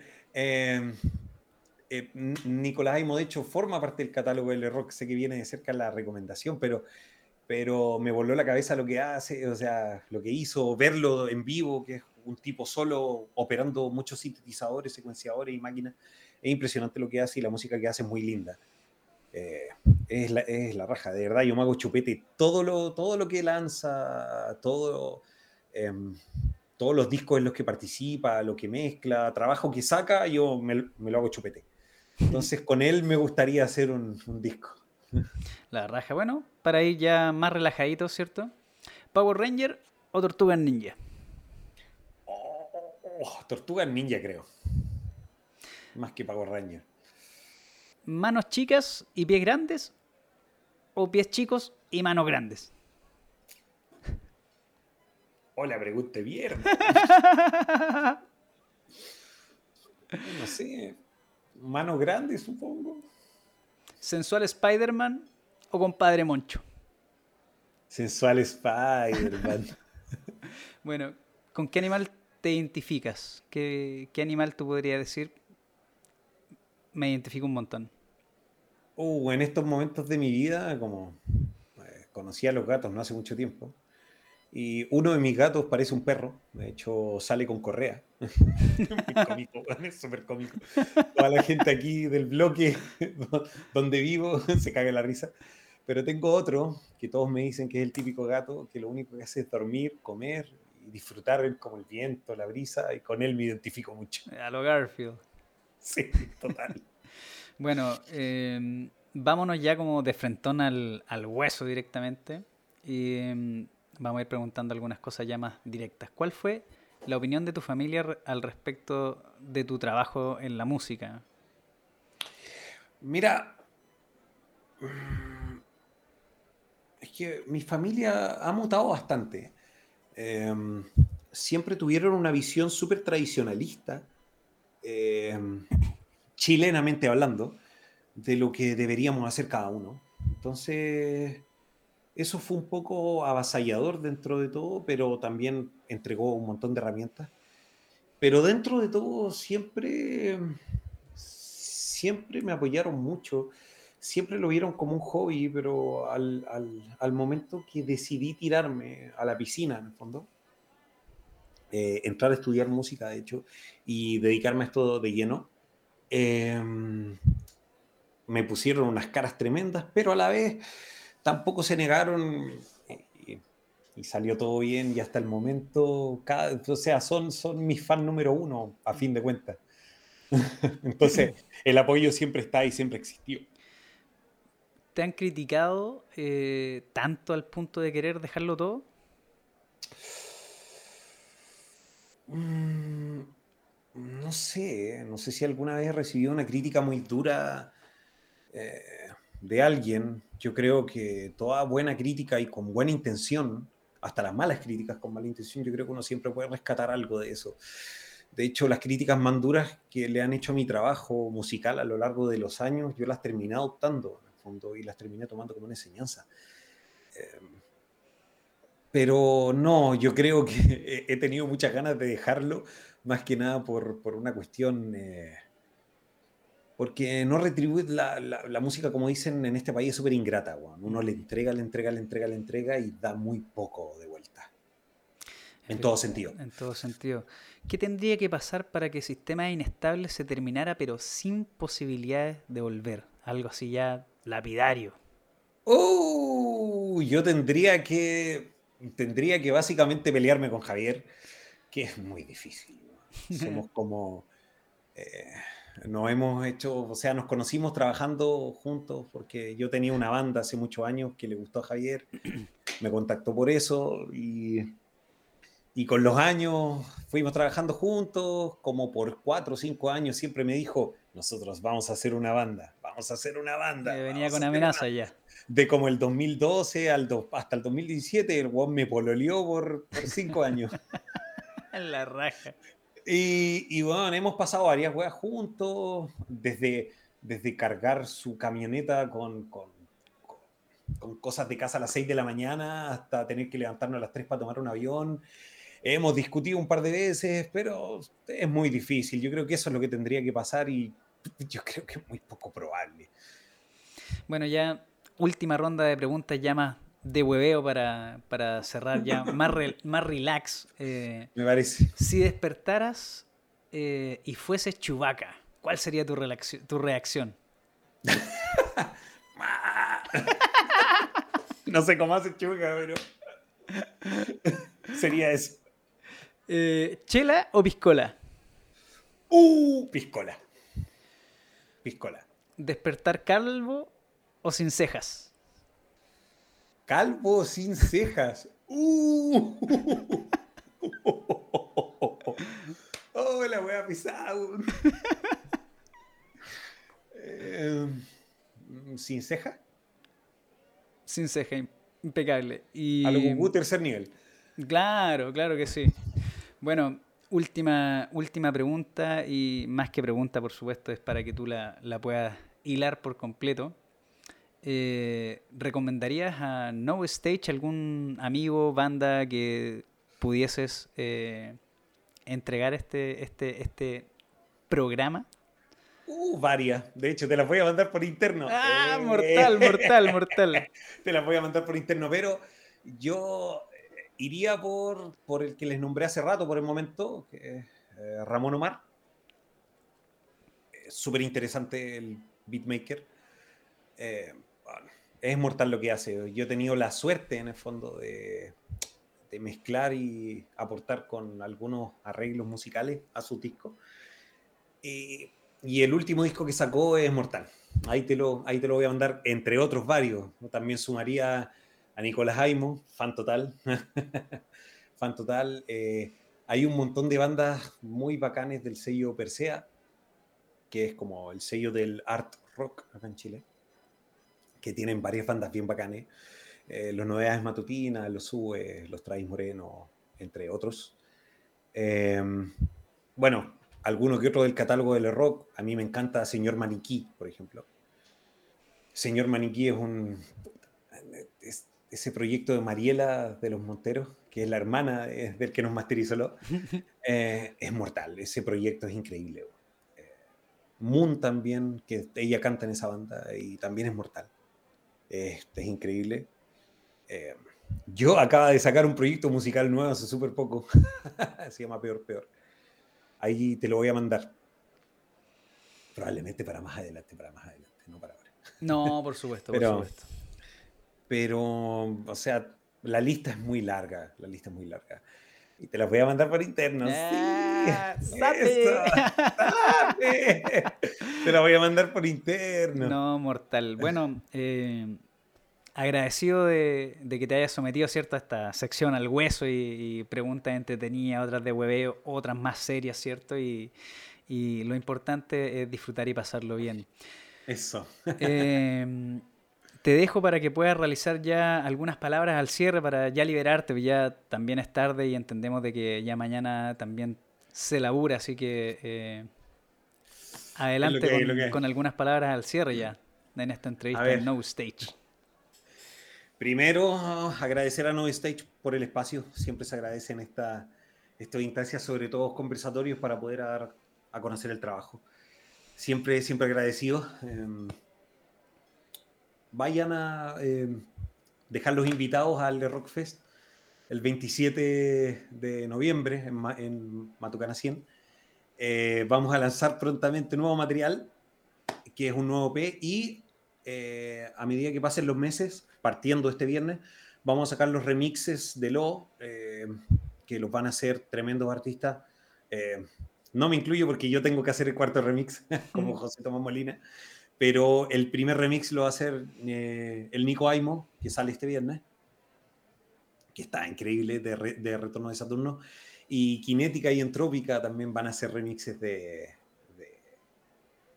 de, Lo, y después yo me tengo que tirar con el último, y todas las propuestas están súper interesantes. Eh, Kinética es una artistaza, nosotros somos fan totales, totales, totales.